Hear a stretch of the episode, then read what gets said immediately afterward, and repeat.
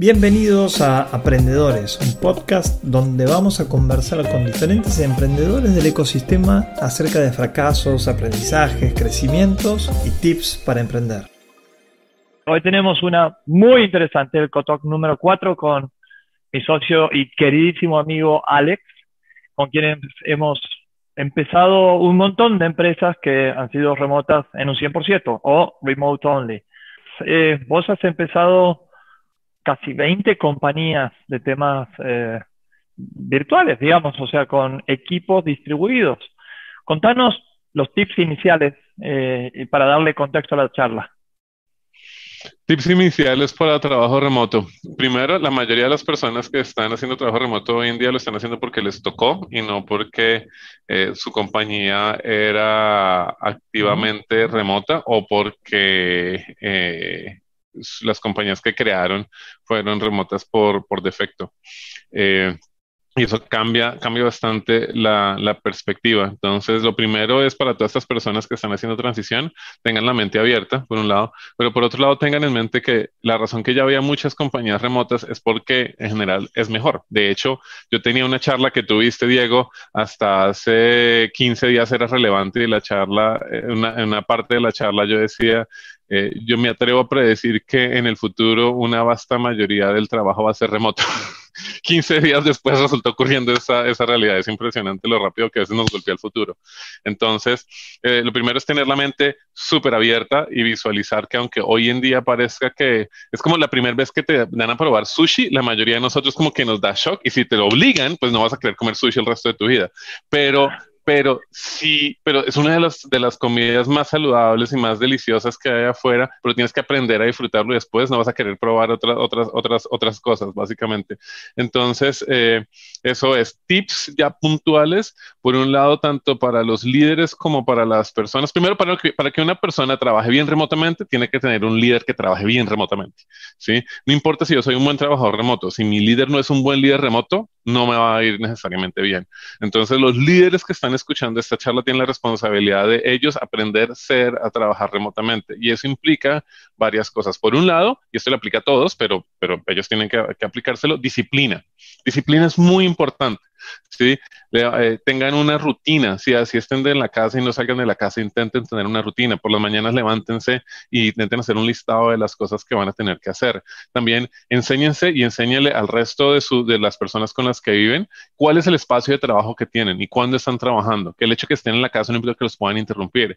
Enséñenles cómo, qué, qué, qué indicaciones implican que están trabajando. No, tal vez ponerse el headset en la cabeza implica que estoy ocupado trabajando. Tal vez sentarme en el escritorio en la esquina implica que estoy eh, que estoy ocupado trabajando, que me que conecta con la siguiente, intenta tener un espacio dedicado al trabajo. ¿sí? No, si tienes una habitación, maravilloso, pero los que no tienen suficiente espacio, así sea una esquina, un escritorio, eso. tercero, que sea cómodo. El hecho de que uno trabaje desde la casa no implica que no va a preocuparse de cuestiones ergonómicas. Eh, muchos de nosotros estamos en espacios donde podemos salir a trotar. Yo en el edificio en San Francisco, lastimosamente, no puedo ni siquiera salir a, hacer deporte porque está rodeado de, de, virus esa zona y porque el gimnasio que viene en el edificio lo clausuraron mientras tanto. Entonces, eh, algo que pueden hacer para compensar es no solo hacer ejercicios normales, pero trabajen de pie. Este es un muy buen momento para hacer lo que Diego está haciendo. eh, tal cual, y es trabajar de pie. Hay personas que dicen que trabajar de pie es el equivalente de hacer una hora de ejercicio al día. Entonces, eso como, y, y, como líderes en particular, eh, aprendan que es muy importante liderar basado en resultados, liderar basado o performance driven management que llaman, y no liderar basado en la cantidad de horas que una persona está centrada de, un escritorio. Horas nalga, que me gusta me llamar. Horas nalga es el pasado, el futuro es o liderazgo basado en resultados. Hablemos de cómo setear objetivos. Para liderar sin objetivos es imposible, no hay conexión entre eso. Entonces, hoy más que nunca los líderes tenemos que tener en claro cuáles son esos resultados que busca la compañía y que buscamos de cada una de las personas. En tu caso, ¿cómo trabajas con respecto al seteo de objetivos y después el mantenimiento o control? De, hay múltiples maneras. Hay dos tipos de eh, metodologías que me, que me, gustan mucho, que eh, tienen Una es KPIs y el otro es OKRs. KPI significa Key Performance Indicators y el otro significa uh, Objectives and Key Results. Eso es una forma fancy de básicamente hablar que, de, que uno tiene que primero medir lo que está haciendo. Sí, por ahí hay un dicho, no sé quién, no, me acuerdo quién lo dijo, pero dice, lo que, lo que no puedes medir no lo puedes entender y lo que no puedes entender no lo puedes mejorar. Entonces, básicamente la idea es, mide por un lado y por el otro lado, acuerda objetivos de cómo van a afectar esas mediciones. Eso es, es, un balance entre las dos cosas. Entonces, lo primero, toda persona en tu equipo, lo ideal es que tenga una o múltiples métricas que le permitan saber si está haciendo un buen trabajo o no. Eh, en la mayoría de los casos creo yo que son útiles dos, una que mida cantidad y la otra que mida calidad, pero depende de lo que estás haciendo. ¿sí? Eh, y, pueden, y puede haber métricas a nivel grupal, puede haber métricas a nivel compañía, pero lo ideal es que haya métricas también a nivel individuo y que ese individuo pueda ver esas métricas ojalá todos los días. Eso es lo primero. Lo segundo es ya con esas métricas, siéntate con esa persona, sea cada día, cada semana, cada mes o cada trimestre, depende de los ciclos de tu compañía y de los ciclos de tu equipo. Dentro de una compañía puede haber ciclos eh, a gran escala trimestrales, pero puede haber eh, eh, ciclos ah, semanales en donde acuerdan cuáles son los resultados o a dónde van a llegar los números al finalizar esa, esa semana o ese mes o ese trimestre, ¿sí? Y asegúrate de sentarse al final de ese ciclo y medir si efectivamente lo hicieron. Algo que les recomiendo a la mayoría de la gente es no le impongas a la persona números, deja que la propia persona que estás liderando proponga cuáles son los números a los que va a llegar al final de la semana o cuánto tiempo le va a tomar resultar haciendo algo. Entonces, en resumidas cuentas, números eh, y poner expectativas de los números. Ahí has dicho un tema supremamente importante también para este contexto, de, en donde nos desafían como líderes, ¿no? Nos prueban. Y es eh, el líder que escucha activamente, el líder que está conectado, el líder que pregunta, no para contestarse a sí mismo, sino para estar atento a cuáles son las necesidades o las ideas que traen el resto del equipo.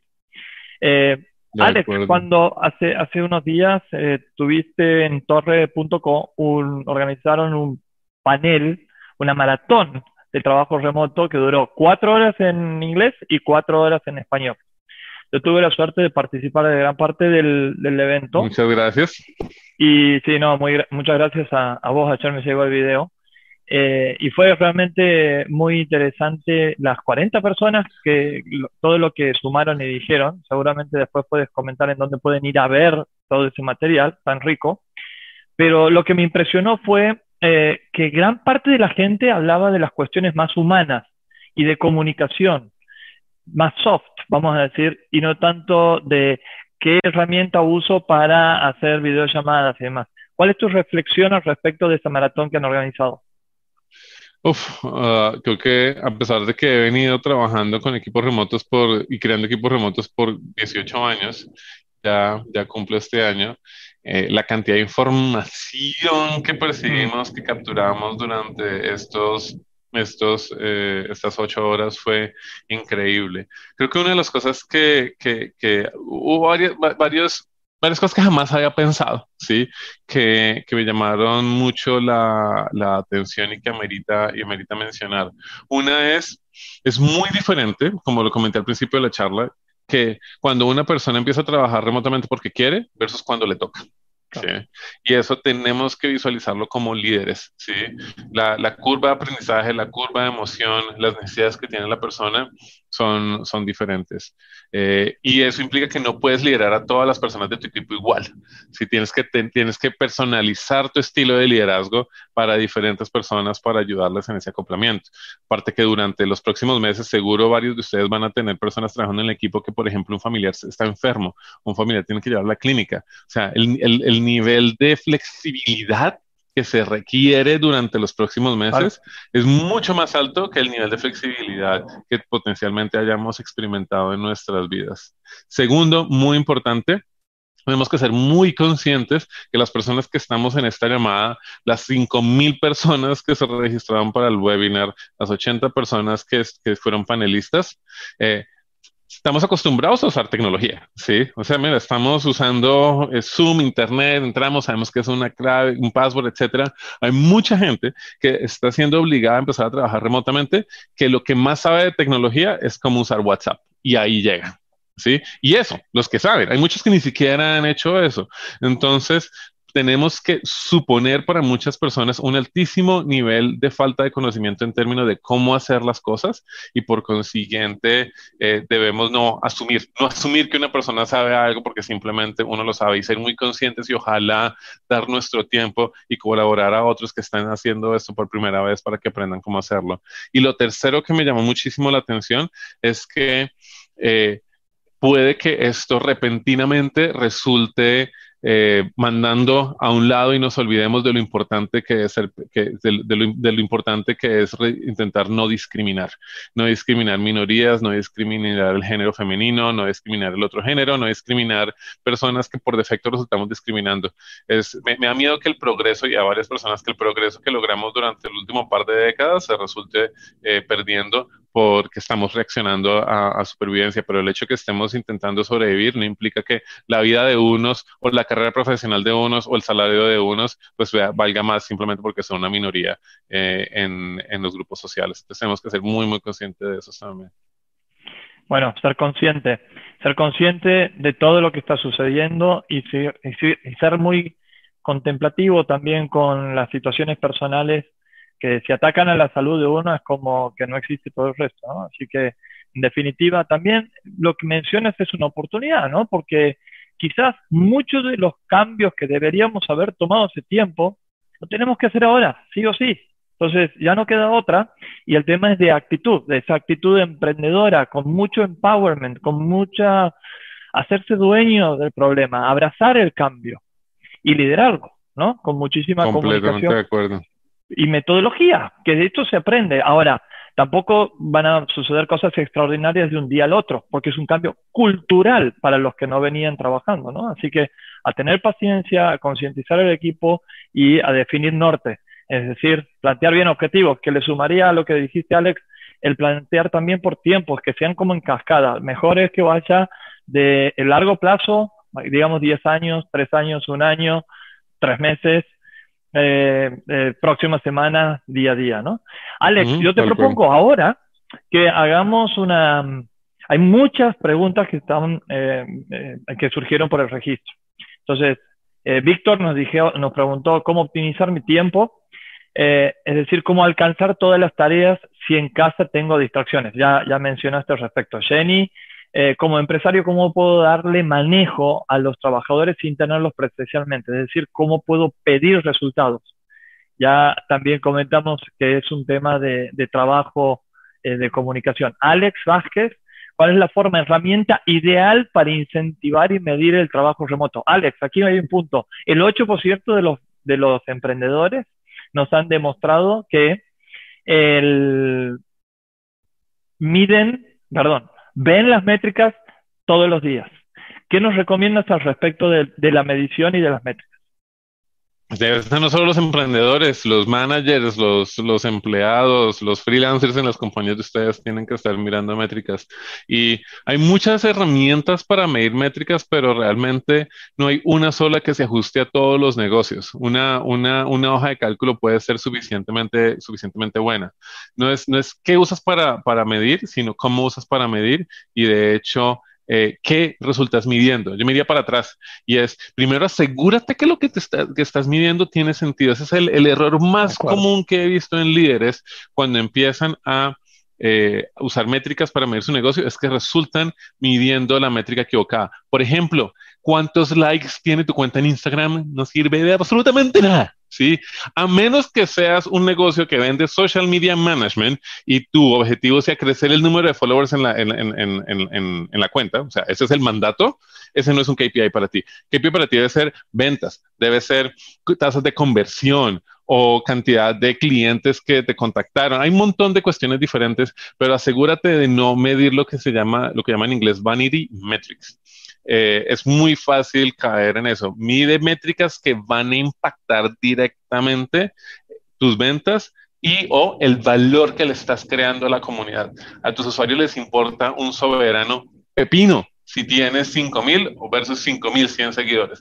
A les interesa es lo que estoy comprando me sirve, lo que estoy comprando me gustó, etcétera. Entonces, lo primero es asegura, es, pregúntale a otros, pregúntale a otros, a otros emprendedores, si eres parte de la aceleradora, pregúntale a tus mentores eh, si esas métricas tienen sentido y ahí sí empiezas como tal a, a, medirlas. Y empieza arriba para abajo. La compañía tiene que tener métricas muy claras. Claro. Porque todas las métricas de las otras personas tienen que conectar a esa métrica finalmente de una u otra manera. Es de arriba para abajo, no de abajo para arriba.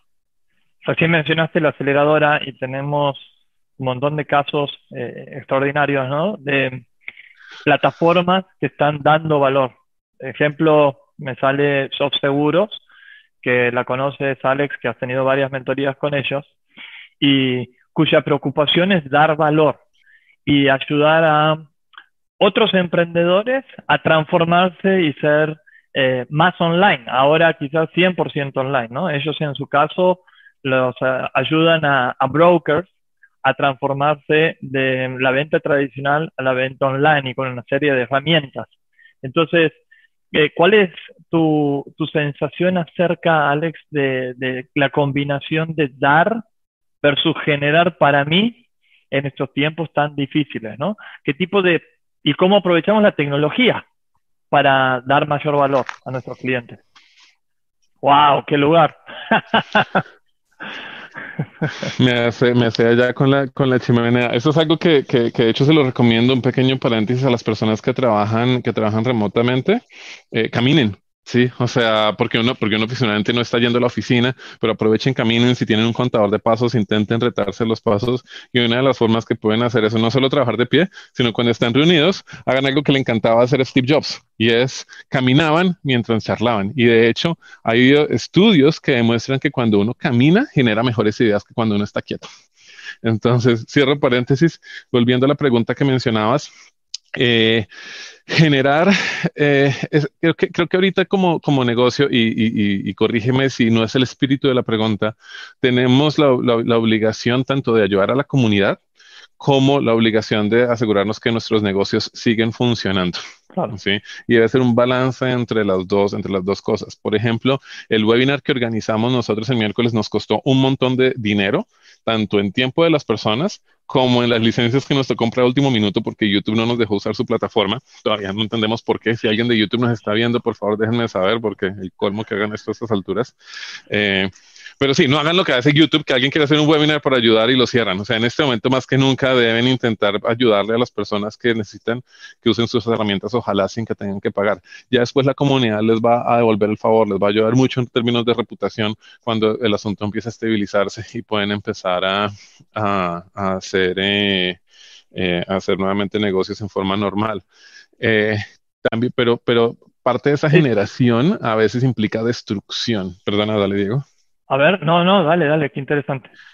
Y es, es para que ustedes aseguren la continuidad de sus negocios, es viable que les toque hacer despidos, ¿sí? O es viable que les mm. toque pedirle a gente en sus negocios que eh, pausen y, y, no reciban remuneración, eh, que no trabajen y no reciban remuneración por cierta, por cierta cantidad, cantidad de tiempo. Complementando lo que dijo Alex, aquí creo que hay un punto muy importante. Es una enorme oportunidad que tenemos de trabajar en nuestro marketing, en nuestro marketing personal y en nuestro marketing de la compañía. Quizás no es momento de salir a vender. La gente tiene otra preocupación, las empresas están, como decía Alex, eh, alineándose eh, al nuevo momento que les toca vivir. Con lo cual es supremamente importante que en este momento estemos dando valor generando contenido. La próxima semana, de hecho, Alex, vamos a tener nuestro co-talk de content marketing, así que seguramente nos van a poder acompañar y en un rato vamos a compartir el link para que se empiecen a inscribir. Pero es momento de dar. Eh, al mismo tiempo que cuidamos, damos valor a los que tenemos más cerca, a nuestras familias, a nuestros equipos de trabajo, a nuestros clientes. Hablar mucho, es momento de conectar gente, eh, contener está bien, comunicar está bien, pero es eh, estar al servicio de.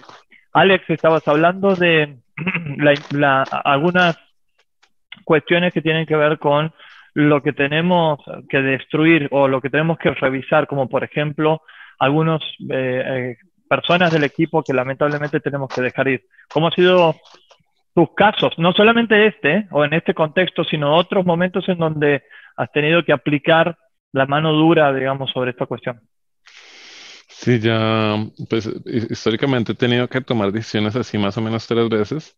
Eh, en Torre, ahorita tuvimos que eh, recortar presupuesto a la mitad de lo que teníamos para asegurarnos que tenemos un, un colchón de supervivencia suficientemente largo para poder conllevar la situación.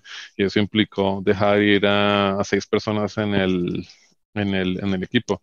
Es súper difícil, es, es hacer ese tipo de cosas y yo creo que por más que uno lo haya hecho previamente, nunca, nunca nunca deja de sentirse mal. Para mí son los peores días que hay. Tengo, o sea, tenía un dolor de cuello ese día, o sea, mm. todo, todo el día, el estrés que me genera, que me genera eso. Eh, pero cada día que te demores en tomar la decisión, son dos o tres días menos de vida que tiene la compañía. Entonces, no uno, sino múltiples, ¿sí? Entonces, es importante tomar decisiones rápido. Creo que a ningún, alguien, alguien lo escuché estos días, a ningún CEO, ¿sí? Lo, lo critican por haber tomado decisiones drásticas demasiado rápido. Las críticas normalmente vienen es cuando te demoraste mucho en tomar esas decisiones difíciles. Y también eh, un poco es momento de flexibilizar, ¿no? De flexibilizar los costos que por ahí la hacen un poco más gorda a la compañía. Eh, viajes, temas logísticos, eh, temas que tienen que ver con la oficina. Quizás es momento de achicar. y trabajos, obviamente, que por ahí pueden ser más remotos y freelance, en vez de tener que la obligación de pagar fijo. Alex, estás haciendo ruido con la nieve. Ay, te envidio totalmente. Y no, no, hay envidia sana, ese es envidia en serio. Discúlpame. eh, Alex, ¿qué, ¿cuáles son las tres herramientas favoritas ya desde el punto de vista personal para herramientas de, de, de productividad, para optimizar tu tiempo y demás? Eh, time boxing, es decir, organizar cada bloque de tiempo de mi día y tener en la agenda claro qué es lo que voy a hacer de esa de qué hora a qué hora. Eh, lo que Alex generalmente sugiere, y en esto lo he aprendido sinceramente de él y me encantó, es guardar espacios todas las semanas para una determinada tarea, cosa de que tengamos el foco absoluto, la concentración total en, en, esa tarea que estamos haciendo. Y hoy, más que nada, cuando estamos trabajando remoto, cuando tenemos muchas personas que nos están hablando por WhatsApp, por teléfono, por alguna de las herramientas de comunicación, redes sociales, en la misma casa, a dejarlas a un costado. Foco, porque hoy más que nunca demanda acción. Estabas con las herramientas de productividad y lo primero que decías, timeboxing. Segundo. Timeboxing sería la primera. Segundo, una... Eh a ver, yo creo que con equipos remotos, Slack es muy buena, comunicación por Slack.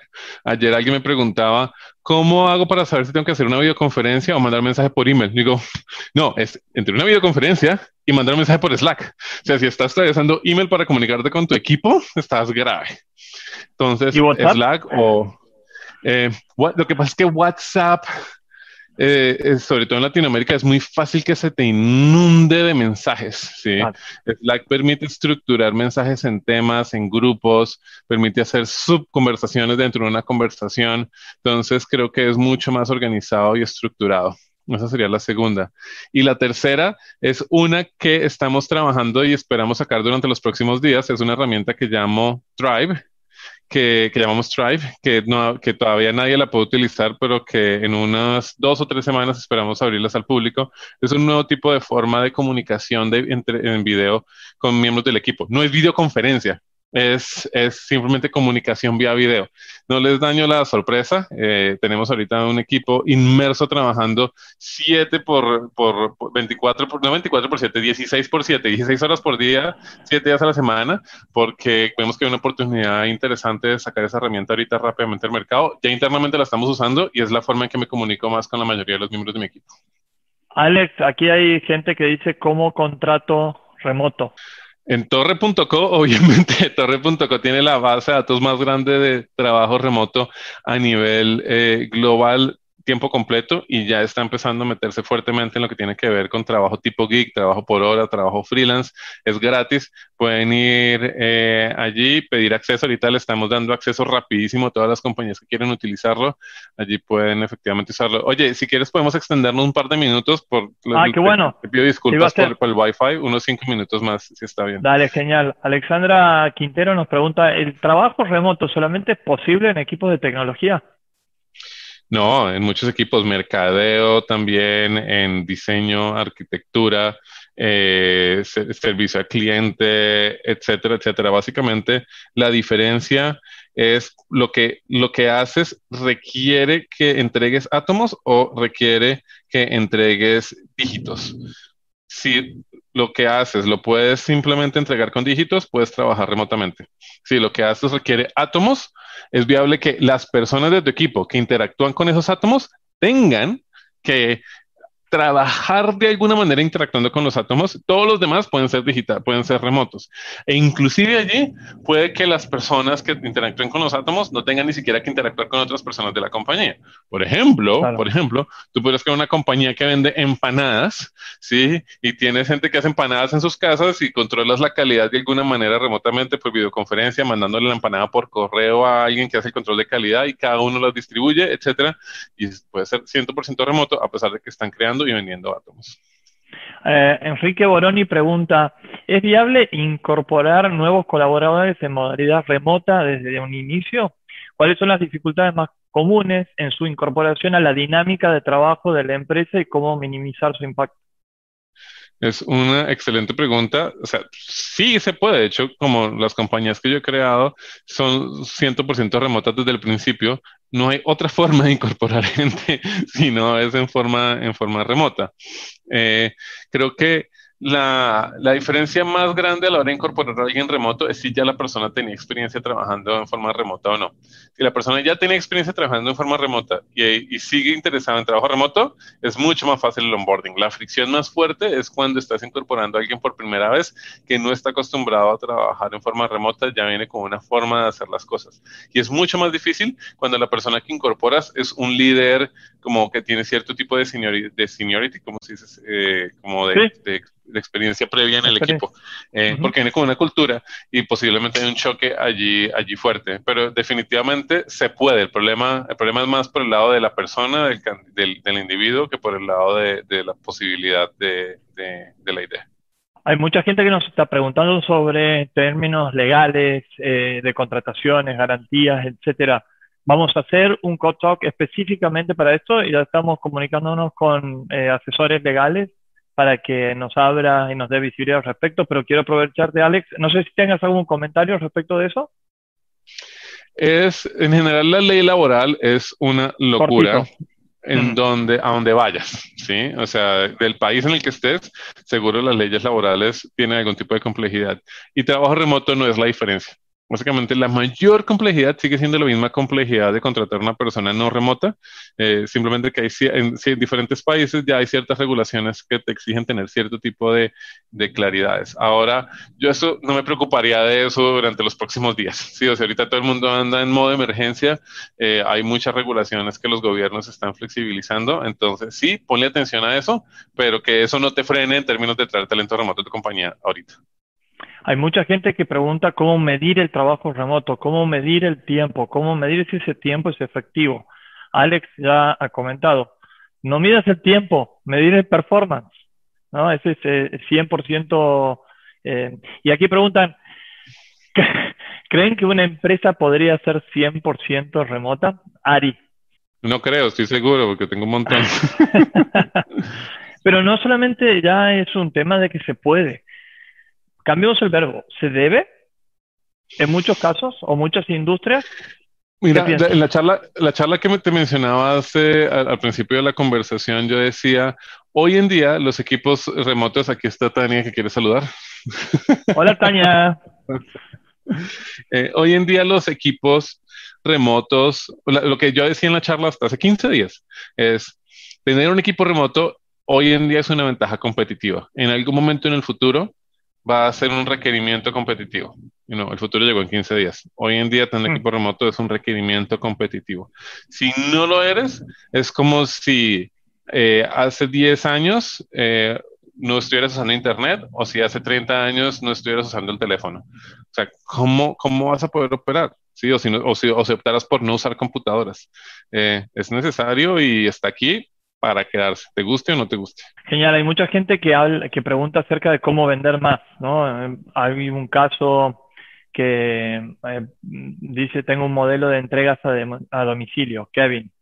Eh, en tu criterio, en estos momentos de crisis, ¿qué tenemos que hacer desde el punto de vista del marketing, del posicionamiento y de las ventas? Eh, pues mercado digital, mercado digital en, en, forma voz a voz. O sea, no, no cambia, no cambia. Si, si ya estabas haciendo entregas o deliveries, eh, no creo que cambie mucho el asunto como de, hace 15 días al día de hoy o durante los próximos meses. Eh, si al caso, ten en cuenta, esto, y esto es algo que me parece muy importante, hay compañías que les están yendo muy bien durante esta crisis, ¿sí? las, de, las que hacen delivery de comida, las que hacen delivery de mercados. Eh, etcétera, es muy importante para estas compañías y, estoy seguro que van a salir un montón de compañías adicionales durante las próximas semanas y meses, ¿sí? En nichos en particular que te van a hacer entrega de productos o servicios eh, para que no tengas que salir de tu casa. Lo que es muy, muy importante, por favor, tengan en mente que esas personas que están haciendo esas entregas están prácticamente arriesgando sus vidas. Entonces, primero, páguenles muy bien, y segundo, inviertan en la seguridad y salud de estas personas. ¿sí? Ayer yo invertí a través de Shark Tank en la manicurista, eh, que hace servicios de belleza a domicilio. Están adaptándose. Ahorita hay varios, por ejemplo, el servicio del corte del pelo es algo que se están expandiendo más rápidamente porque sí, tú te puedes maquillar tú mismo en la casa, pero cortarse el pelo uno mismo es súper complicado. Eh, visualizando cómo pueden mandar a, las manicuristas con la misma, el mismo equipo que iría una enfermera a una sala de operaciones, ¿sí? Para que para que eh, la posibilidad de que haya transmisión de cualquier problema sea reducido y casi que completamente anulado, entre otras cuestiones. Lo mismo ténganlo en cuenta en sus negocios. Alex, sé que te tienes que ir, pero la última pregunta es eh, de Julián Sierra. ¿Cómo romper paradigma en los líderes de las compañías que se ven obligados a hacer teletrabajo cuando se sienten que pierden el control? ¿Qué tema el control? Pues la forma más fácil de romper el paradigma es crear un virus que se esparza globalmente, crea una, una pandemia y así todo el mundo va a tener que hacerlo. es la forma más fácil eh, de, de, lograr porque está ocurriendo. O sea, ahorita toda la gente que está en contra de la idea le tocó porque le tocó. Entonces, la pregunta imagino que es cómo poder mantener esto hacia, hacia el futuro. Eh, mi... A ver, yo, yo, me gustan las soluciones fáciles y de raíz. Y es, si estás en una compañía donde tienes un líder que no le gusta el trabajo remoto y te gusta el trabajo remoto, pues despide a tu jefe, búscate otro trabajo, lo más, lo más fácil. Sí, ahora eh, para la mayoría de las personas, sí, sobre todo si tienes, si, si estás en áreas de bastante demanda de tus habilidades. Si eso no se puede, eh, creo que es cuestión de, de durante estas, durante estas eh, semanas y meses, aprovecha para introducir, presentarle a tu equipo herramientas de productividad, nueva forma de hacer las cosas. O sea, todo esto que les he mencionado, intenta tú mismo llevar el liderazgo y mostrarle a otros cómo se puede, cómo se puede hacer. Y, si nada de eso funciona, mira si el jefe de tu jefe sí le gusta el trabajo remoto y pues ve y habla con el jefe de tu jefe, así, así se ponga de mal genio al jefe tuyo directamente y puede que resultes obteniendo inclusive un ascenso en la compañía. En definitiva, todo el mundo tiene que ponerse las pilas. Ponerse pilas está atractivo. ¿Para acabar qué, perdón, Alex? Eh, no, no, que ya para, para acabar, pues quería pedirles a todos que, que, sean muy conscientes de la situación. Esto todavía sé que hay personas que sienten que estamos eh, reaccionando más de la cuenta. No creo que sea así. El miércoles uno de los panelistas que fue un amigo mío que vive en Italia y entró, eh, presentó su panel diciendo, mira, seis de mis conocidos ya murieron y, hay otro, y hay otra media docena que está, que está a punto de. Eh, es una realidad, ¿sí? Es una realidad. Entonces, tómense el asunto muy en serio, cuídense ustedes, cuídense a sus empleados, mientras estén vivos van a poder volver a emprender, mientras estén vivos van a poder volver a experimentar con nuevas cosas, pero si se nos va la vida, si se nos va la salud, pues lastimosamente no vamos a poder volver a hacer otras cosas. Entonces, sí, manténganse, manténganse sanos y salvos, por favor. Eh, veo que muchos están um, basadas en lo que es ventas, en lo que es marketing. Eh, Alex ya nos comentó eh, es supremamente importante que nos fijemos en herramientas digitales. Hoy, más que nunca, nosotros somos el contenido, ¿sí? Lo que nos gusta, lo que les gusta a nuestros clientes, de los que nos sentimos apasionados, de las cosas que están vinculadas a nuestro propósito. Entonces, ponerse a leer, a ver videos, a escuchar podcasts, a aprender en definitiva y luego a comentar y compartir, utilicemos las redes sociales, no que nos utilicen. Yo voy a dar el ejemplo muy cercano que tengo aquí. Y la verdad que se le pasa con el teléfono y viendo el WhatsApp y viendo todas las cosas que están enviando y demás, y no genera nada positivo. Ya sabemos que no tenemos que salir de casa, punto, suficiente. Ahora, vamos a ponernos en acción. Vamos a setearnos objetivos acerca de qué puedo aprender. Y una de las grandes cosas que puedo aprender es a cómo yo posicionarme como experto. ¿Sí? Aprovechar, y esto es para el líder o para un empleado o para no importa quién. Seamos alguien, demostrémosle de qué estamos apasionados, qué nos gusta, qué nos motiva, qué nos motoriza, qué queremos dejar como legado. Miren, por aquí estaba leyendo hoy, releyendo una, una parte de un libro que se llama El legado y que es del equipo de rugby de, de los All Blacks. Y bueno, el tema del ejemplo. Si queremos liderar, ese liderazgo parte de eh, la actitud que tome uno mismo. Es por eso que este equipo, el equipo más exitoso de todos los equipos de deporte que haya existido, se llaman los All Blacks de Nueva Zelanda, y ellos dejan el vestuario mejor de que lo recibieron. ¿sí? Y el capitán es el encargado de ver que todo esté prolijo. Entonces, digo, sos vos el capitán de tu vida, sos vos el capitán de tu empresa sos vos el capitán de tu familia. Eh, créanme que hay una oportunidad aquí y que tenemos que estar súper activos en la generación de contenido de valor. Venimos hablando consecuentemente de la importancia de hablar con clientes. Pero hoy, más que decirle, toma mi producto, es cómo te ayudo, mm, ponerme a servicio. ¿sí? Es el momento de posicionarme, es el momento de entregar valor. Ese quizás es el paradigma en el cual tenemos que subirnos a, este, a esta nueva, este nuevo contexto y abrazar ese cambio que sea definitivo para mi vida, sea una actitud permanente. Miren, otro de los libros que estaba leyendo que me llegó ayer de mi amigo Santiago Costa es Crack.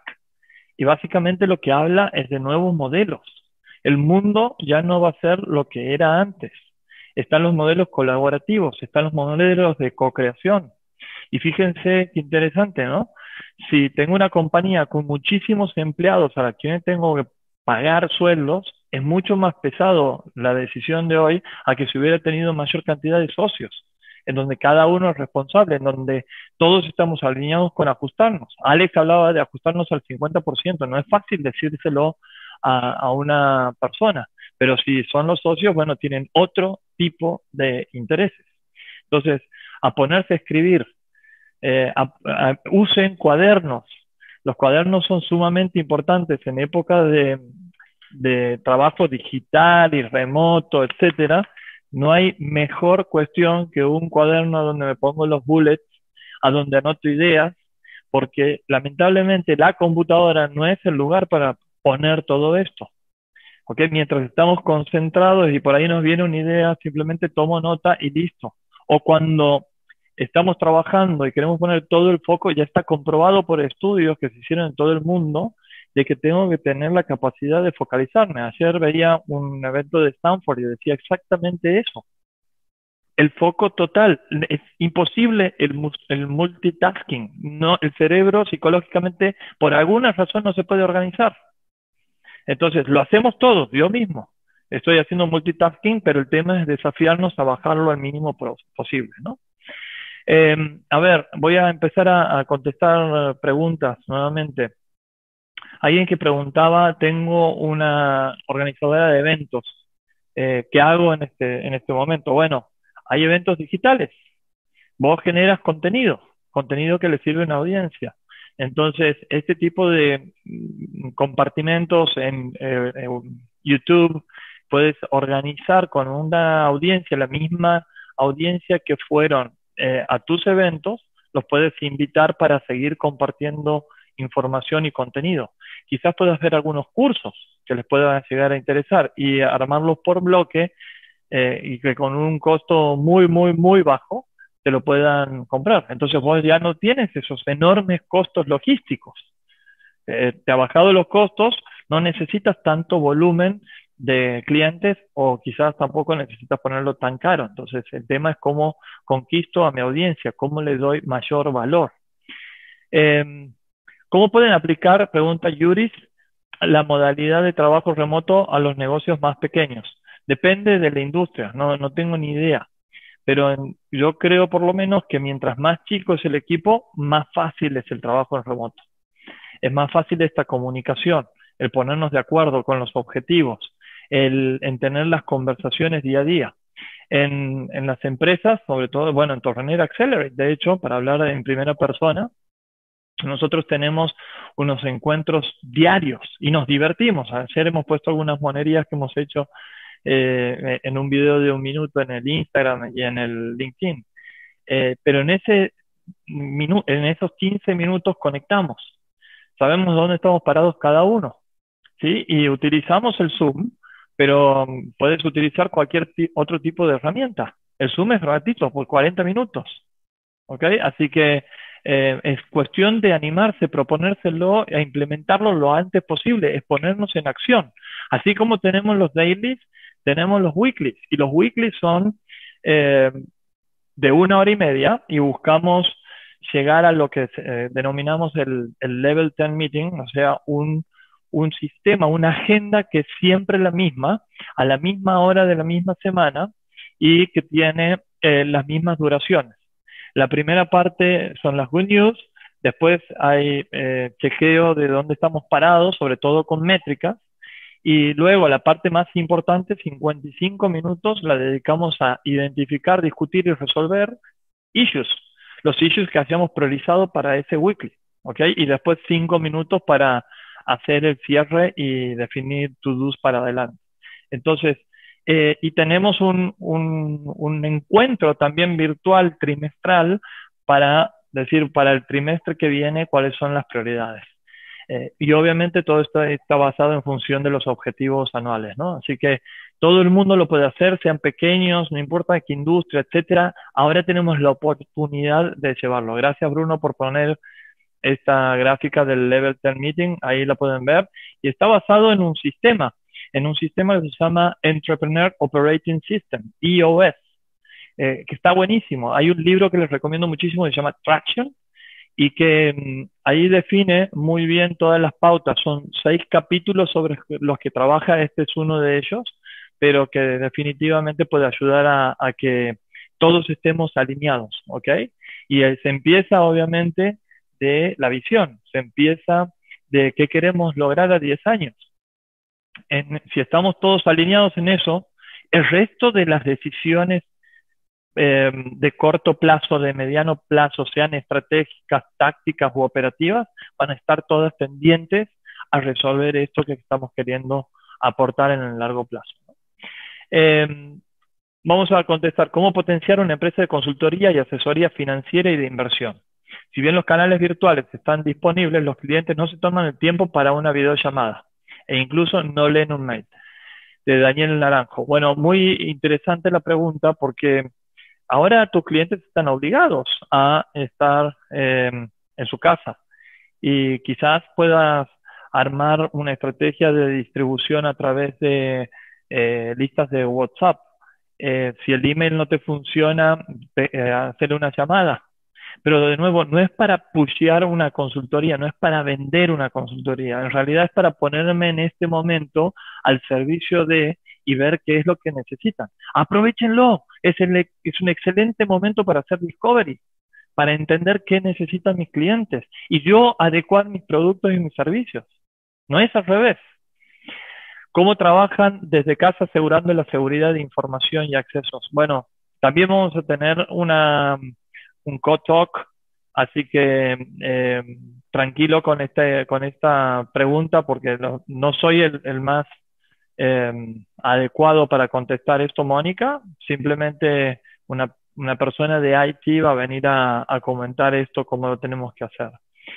Eh, Camilo Loss dice, el sector TIC, o sea, de tecnología de la información, va a quebrar detrás de la crisis. Ay, yo permitíme, pero creo que no estoy de acuerdo, para nada.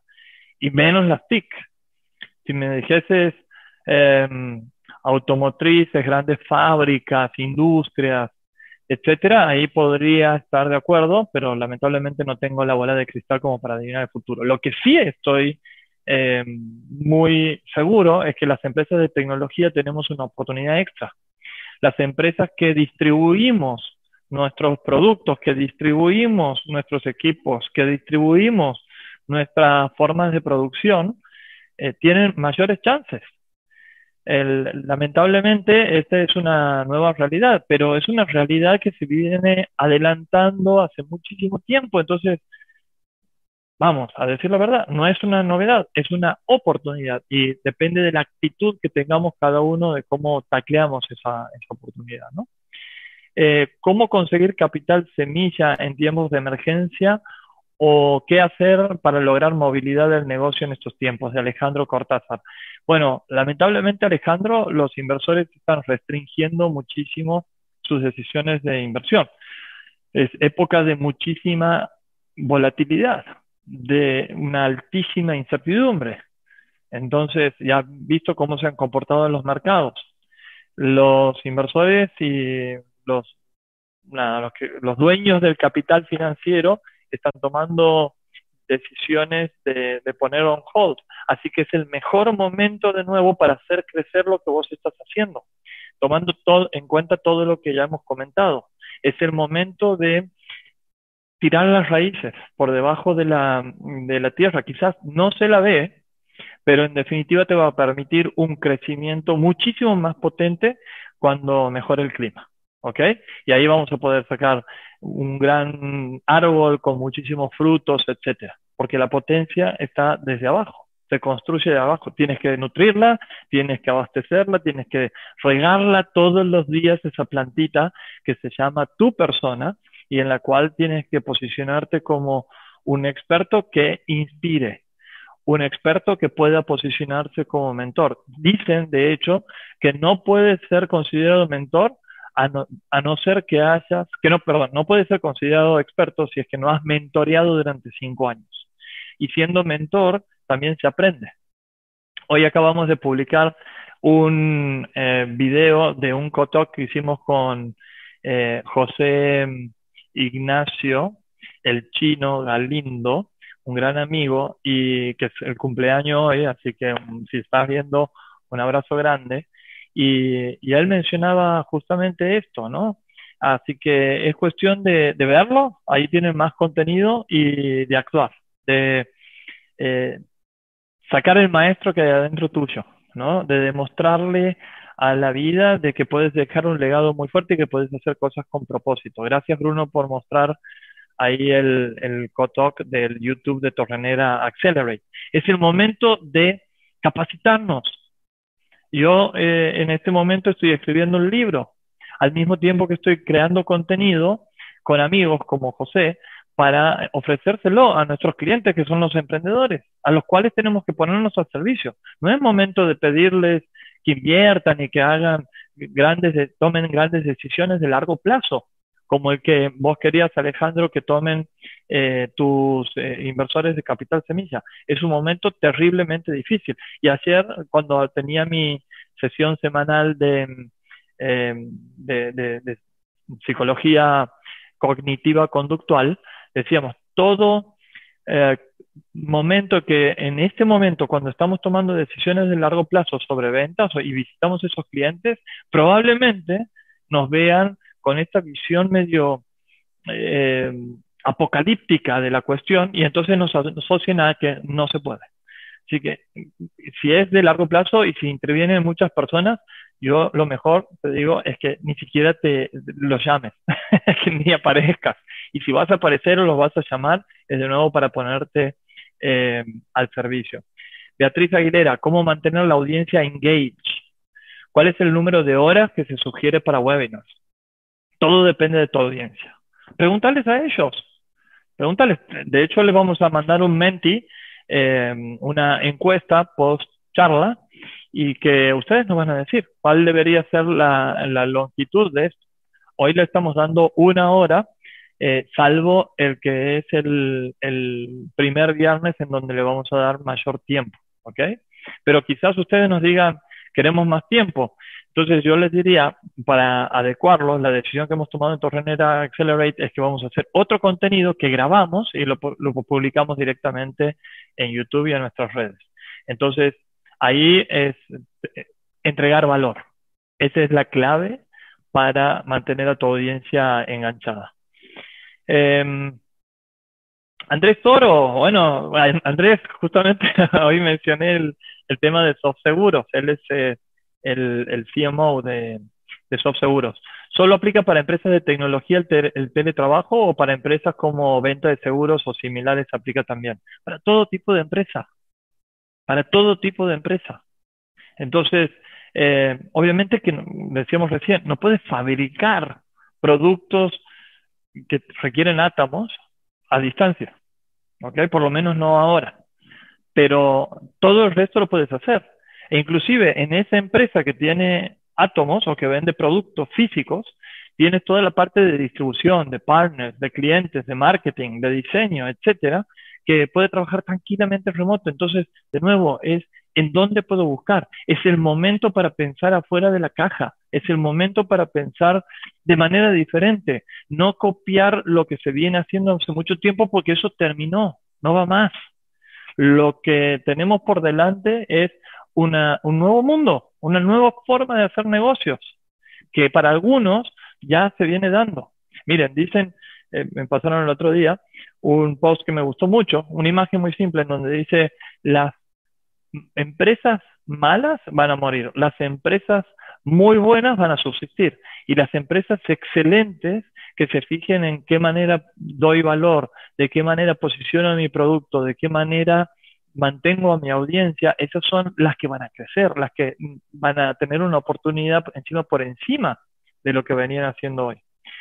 Eh, Luis dice, remoto claramente es una nueva mega tendencia. ¿Qué otros ámbitos, además del trabajo, alcanzará? Hay muchos que van a tomar el remote only. Hay otros que van a tomar remote first. El remote only es solamente remoto. Y hay otros que van a decir, principalmente somos remotos. Y hay otros que van a intentar tener un sistema eh, eh, vamos a decir, de dos fases que funcione. La realidad es que crea un montón de nuevas oportunidades. Y ya lo compartí en otros eh, co-talks. Cuando fui a Stanford, el profesor de innovación nos dijo, innovar es cambiar algo en la forma en que se hace hoy. Y ese cambio puede ser chiquitito, puede ser, eh, si yo lo distribuyo de una manera, física, pensar de cómo se puede hacer eh, online. Si yo estoy trabajando de una manera, fabrico de una manera, quizás cómo se lo puede hacer con equipos eh, distribuidos. Si trabajo con estos canales de distribución, ¿cómo puedo ir probando otros para ver si puede dispararse y que ese sea el principal? Entonces, todo eso es innovación. Quizás no sea disrupción, que es la innovación al máximo nivel, es generar un nuevo hábito de consumo, pero eso es disrupción y no necesitamos ser el próximo Facebook, no necesitamos ser el próximo Amazon. Tranquilos, eso no, probablemente no llegamos nunca a hacerlo. Eh, Torrenera Accelerate se está animando un nuevo modelo de educación a emprendedores con mentorías 100% remotas y el nuevo modelo es yo me asocio con el emprendedor. No tomamos equity, que es un dolor muy grande, pero sí nos unimos y apuntalamos a crecer. Y entonces de ese crecimiento que tenga, una porción chiquitita de ese crecimiento viene para Torre Negra y sus mentores. Es un nuevo modelo. Tenemos que hacer un contrato nuevo. Bueno, es innovar en el contrato. Tenemos que innovar en la forma en que nos conectamos, en la forma en que generamos contenidos. En muy poquito tiempo que llevamos, dos meses que tenemos el, Instagram, eh, ya tenemos más de 10.000 seguidores. En, LinkedIn, que es la red de para hacer negocios, tenemos, eh, no sé, 2.000 seguidores creo, o contactos. ¿Y saben qué? Un tip. Para todos los suscriptores de nuestra company page en LinkedIn, les llega todos los posts que nosotros generamos. ¿Ok? Entonces, de nuevo lo conecto con la creación de contenido, con la importancia de mostrarse, de salir a luz, de estar visible. Hoy no es momento de escondernos, hoy es el momento de hablar, hoy es el momento de optimizar, hoy es el momento de dar esperanza en un mundo en que se hunde. Y créanos de que hay mucha gente, la gran mayoría de la gente está mucho peor que nosotros. Entonces también es un momento de responsabilidad y compromiso. Em, Carlos Fajardo, opciones de monetización en tiempos de cuarentena. Muchas. A ver, puedo dar cursos de lo que yo sé y hay un montón de plataformas en donde me puedo suscribir para que yo como profesor, ¿sí? O como generador de contenido pueda empezar a monetizar. Obviamente va a depender de la calidad de contenido, va a depender de la experiencia que tengas. Em, y probar, probar canales de distribución con bajo costo, como esto que estamos proponiendo, en donde el contenido es el eje y lo más importante de em, tu capacidad de llegar al mercado. ¿Cómo vender la idea del trabajo remoto? Con todo lo que hemos venido diciendo, eh, Julia Beatriz, esto es una necesidad hoy. Entonces, primero es alinearnos, ponernos los objetivos, tenemos que transformarnos, tenemos que tomar decisiones importantes. No podemos hacernos los tontos. Hoy, tanto las conversaciones como las decisiones tienen que ser del 5% de lo más importante. Afuera el fútbol, afuera la superficialidad, afuera las cuestiones que no hacen a la esencia del negocio, porque hoy es por supervivencia, pero mañana es para crecimiento, mañana es para, para tener un diferencial. Mañana esto se tiene que transformar en un superpoder de nuestra compañía o de nuestras personas. ¿Cómo transformar el control en confianza? Dice Pedro Martínez. Me encanta tu pregunta y está muy alineado con todo lo que estamos hablando. No controles tiempos. Más bien, estate cerca, séte empático, escucha, pone valor. Hoy hablaba con Daniel Soldán, otro amigo de IO, en, en otro cotalk que vamos a poner a disposición, y él hablaba de que la empatía es una verdadera empatía cuando aparte de escucharlo y ponerme en su lugar, le propongo cosas. ¿sí? Genero posibilidades, cursos de acción, etc. Eh, me encanta. Y, el control habla de vos por tus inseguridades. ¿Ok? Entonces, si estás basado en el control, intenta pasar a ese mundo en donde de los valores co, de la colaboración, de la co-creación, etcétera, etcétera. Bueno, eh, la última, eh, ¿Cuál es la forma más efectiva, pregunta Juanpa Salamanca, de teleconferencia? ¿Video o solo voz? ¿Influye en la productividad una opción sobre la otra? Sí, sí, Juanpa, muchísimo, definitivamente. Si vos me estuviera, no me estuvieras viendo ahora, yo te puedo contagiar de la misma manera, te puedo expresar los tips de, la manera que mm, lo haría solamente con solo voz. No, no. El video es, ya está comprobado por estudios científicos, es como 100 veces más potente que una imagen y miles de veces más potente que un texto. Así que tanto para tener conversaciones con el equipo, con amigos, ayer he tenido mi primera reunión virtual con, con amigos y los hice entrar a todos en Zoom, eh, algo que es un desafío porque no están acostumbrados a esa herramienta. Y bueno, y hoy tendré con mi familia. ¿eh? Eh, es cuestión de cambio cultural y de darse tiempo para, eh, para, para, fijar estas nuevas pautas de convivencia. Eh, bueno, tenemos, discúlpenme, tenemos cientos de preguntas más. no puedo contestarlas a todas ahora. voy a contestar muchas de estas preguntas a través de el Instagram Así que asegúrense también de estar ahí presentes, de compartir este contenido si es que lo, lo ven útil, ¿ok? Eh, somos muchos los emprendedores que tenemos que potenciarnos entre todos. Muy bien, entonces como todas las eh, charlas, lo que vamos a hacer es sortear mentorías y a ver Bruno si, me ayudas, en donde vamos a tener ganadores. Ah, muy bien. Bueno, genial, ahí los tenemos. Alejandra Berti, Walter Barquín, a Walter lo conozco, y Johanna Patricia Rojas de Con Química. Eh, bueno, se han ganado mentorías, tienen 25 minutos, así que prepárense.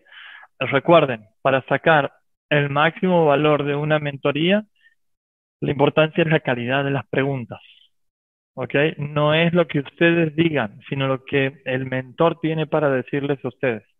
Y como intentamos armar, es un contrato entre el mentor y el emprendedor en donde se fije cuál es la flexibilidad o rigidez que tienen para aceptar esa mentoría, para aceptar ese nuevo contenido y no tienen que hacerlo, no están obligados. Nosotros los mentores somos copilotos. Los que tienen el volante de su compañía son ustedes y los pies en el acelerador y en el freno. ¿okay? Así que quienes definen absolutamente todo son ustedes.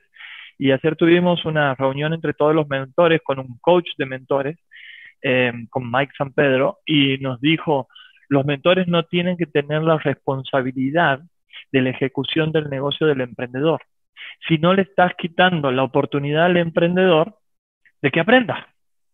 ¿Sí? Entonces, yo también soy ese mentor salvador que quiero ir y resolver y decirle, tienes que hacer uno, dos, tres, cuatro, cinco. Cuando me doy cuenta, tengo que dar un paso para atrás, fijar ese contrato con el emprendedor y de nuevo ponerme a disposición para ver en qué contexto necesita lo que más necesita ese emprendedor.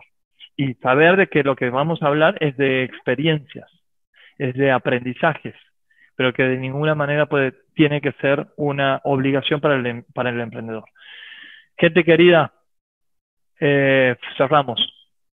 Les agradezco muchísimo en nombre de todo el equipo de Torrenera Accelerate que hace esto posible. Ustedes lo hacen posible. ¿Ok? Ustedes al estar ahí eh, están incentivándonos a nosotros que convertamos lo que antes era en una vez al trimestre, que lo hagamos, eh, hace un mes dijimos una vez al mes, ahora lo estamos haciendo todas las semanas y esta semana dijimos vamos a hacerlo todos los días. Entre ayer y hoy tuve siete entrevistas con gente durante 30 minutos haciéndole preguntas sobre cuáles son las claves que a ellos les ha servido para sobrevivir a momentos difíciles, para ser resiliente, para transformar el espíritu de supervivencia en el espíritu de superación y cómo contagiar, cómo liderar estos sus equipos. Así que nos vamos despidiendo, los esperamos el próximo viernes con otro COTOC, el número 5, en donde vamos a hablar de content marketing. Quizás la estrategia ideal para este momento tan complejo en donde el contenido tiene que estar por encima de todo, el valor del contenido. Los abrazo a la distancia, un abrazo grande. Chao. Esperamos que hayas encontrado valor en estos aprendizajes y te esperamos para nuevos podcasts. Te recuerdo que puedes escuchar en Spotify, Apple Podcasts, Google Podcasts, YouTube y visitando nuestra página web diegonoriega.com.